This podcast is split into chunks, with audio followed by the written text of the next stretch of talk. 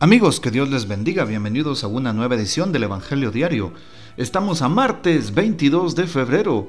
Hoy celebramos en la iglesia la cátedra de San Pedro Apóstol. La cátedra o sede de un obispo se levanta en la catedral y es la señal de su autoridad de maestro, sacerdote y pastor. Por ejemplo, la Santa Sede es la sede del obispo de Roma, el Papa. La cátedra de San Pedro nos recuerda la misión confiada por Cristo al apóstol San Pedro. Él es la garantía de, la fe de sus hermanos. Pedro, por su fe, es la roca sobre la cual el Señor ha construido para siempre su iglesia. Confrontemos precisamente el Evangelio que a continuación vamos a escuchar. Hoy también recordamos al Papa Francisco. Oremos por él al recordar la cátedra de San Pedro, recordamos a aquel que actualmente es uno de sus sucesores, en este caso el Papa Francisco. Pidamos pues la poderosa intercesión del apóstol San Pedro hoy que celebramos su cátedra. Tomamos el texto de San Mateo capítulo 16 versículos del 13 al 19. En aquel tiempo cuando llegó Jesús a la región de Cesarea de Filipo, hizo esta pregunta a sus discípulos. ¿Quién dice la gente que es el Hijo del Hombre? Ellos le respondieron, unos dicen que eres Juan el Bautista, otros que Elías, otros que Jeremías o alguno de los profetas. Luego les, les preguntó, ¿y ustedes quién dicen que soy yo? Simón Pedro tomó la palabra y le dijo, Tú eres el Mesías, el Hijo de Dios vivo. Jesús les dijo entonces, Dichoso tú, Simón, hijo de Juan porque esto no te lo ha revelado ningún hombre, sino mi Padre que está en los cielos. Y yo te digo a ti que tú eres Pedro, y sobre esta piedra edificaré mi iglesia. Los poderes del infierno no prevalecerán sobre ella. Yo te daré las llaves del reino de los cielos. Todo lo que ates en la tierra quedará atado en el cielo, y todo lo que desates en la tierra quedará desatado en el cielo.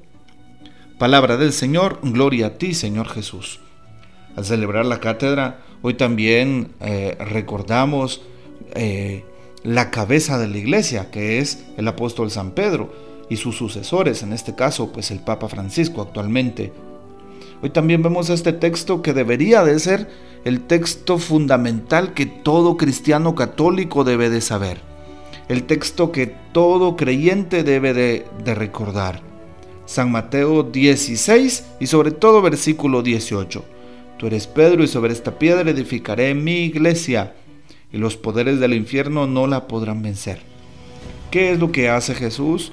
Precisamente le dice, tú eres Pedro y sobre esta piedra edificaré mi iglesia.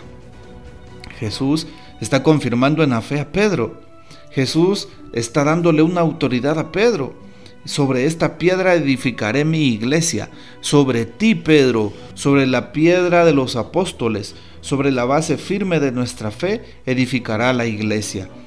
Y precisamente Jesús está poniendo en las manos de Pedro aquella que era la iglesia. Sobre ti voy a empezar a edificar mi iglesia. La palabra que faz significa precisamente Pedro eh, o roca y por eso nuestra fe debe de tener su fundamento en la roca firme. Hoy también eh, este texto es el que promueve a la iglesia católica. Si nos damos cuenta, todas las iglesias protestantes eh, tienen un fundador que bien conocemos, ha sido un hombre. ¿sí? Los luteranos a Martín Lutero, los anglicanos pues a Enrique VIII, el rey. Eh, pues Así nos vamos dando cuenta, ¿verdad? Em, cada uno tiene sus propias características. En cambio, nuestra iglesia católica es fundada por Jesús. Y hoy Pedro lo recuerda, y hoy este versículo, este pasaje lo recuerda. Tú eres Pedro y sobre esta piedra edificaré mi iglesia. Jesús habla en singular, mi iglesia. ¿Cuál es la iglesia? La iglesia católica. Después, desde el siglo XVI, fueron surgiendo todas las demás iglesias protestantes. Y antes no. Por eso dichoso tú que tienes esta fe católica, una fe universal.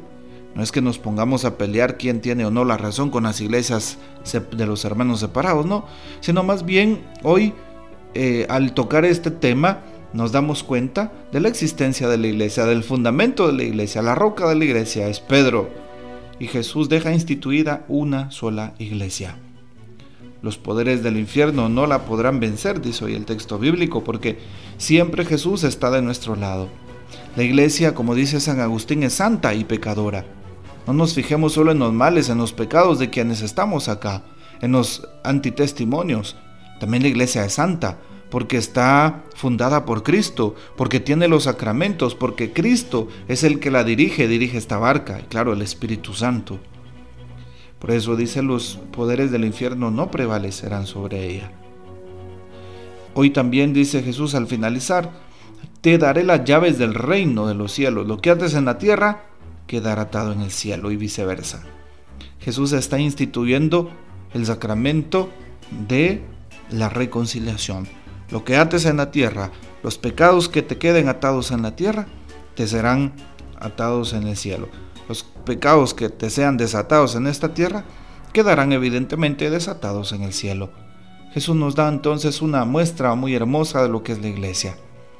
También al inicio Jesús está preguntando, ¿quién dicen que soy yo?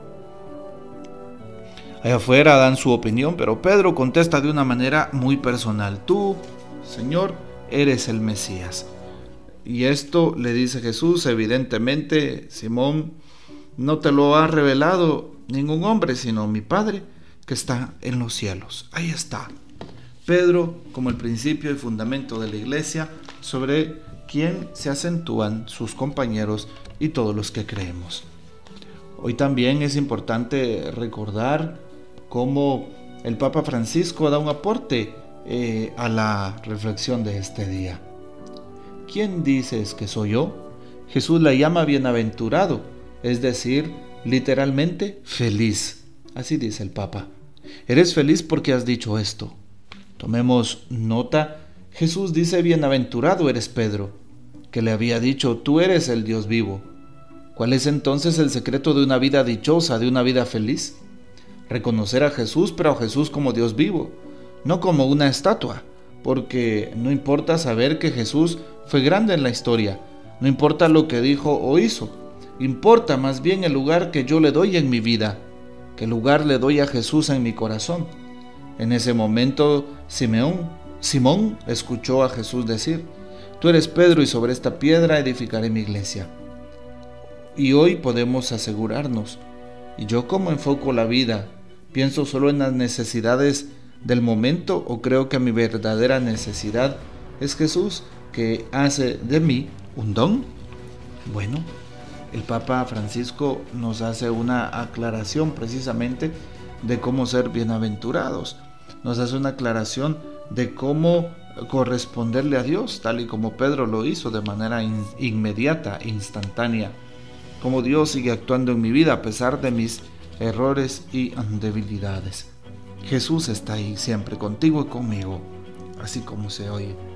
Como tú Jesús, como tú Señor escogiste a Pedro como primer papa de la iglesia, no porque fuera especialmente eh, inteligente o poderoso o de un cuerpo robusto o por que tenía muchas, muchos bienes u otras cosas más.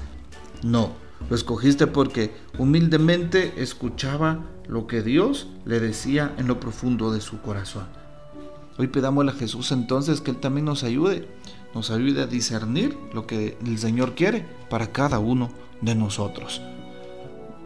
Que el Señor nos bendiga, que María Santísima nos guarde y que gozamos de la fiel custodia de San José y la bendición de Dios Todopoderoso, Padre, Hijo y Espíritu Santo descienda sobre ustedes y permanezca para siempre. Amén. No olvides hoy orar por el Papa, que está al frente de la cátedra de San Pedro. Que Dios les bendiga, compartan este audio y hasta mañana.